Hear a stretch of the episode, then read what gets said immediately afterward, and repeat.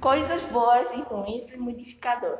O umidificador não serve apenas para amenizar o desconforto causado pelo tempo seco. É muito indicado para pessoas alérgicas, pois alivia a tosse seca.